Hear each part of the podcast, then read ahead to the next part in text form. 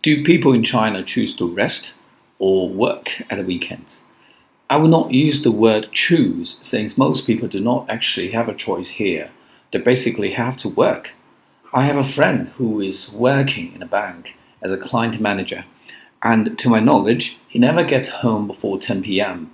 And all those public holidays and festivals are just luxuries to him because that's when his clients have time to visit him at his bank. But of course, there are exceptions. The better off, for example, do not have to worry about their jobs as they no longer need to trade off their time for income. They have their investments, stock, bank interest, and insurance working for them. And that's the situation in China.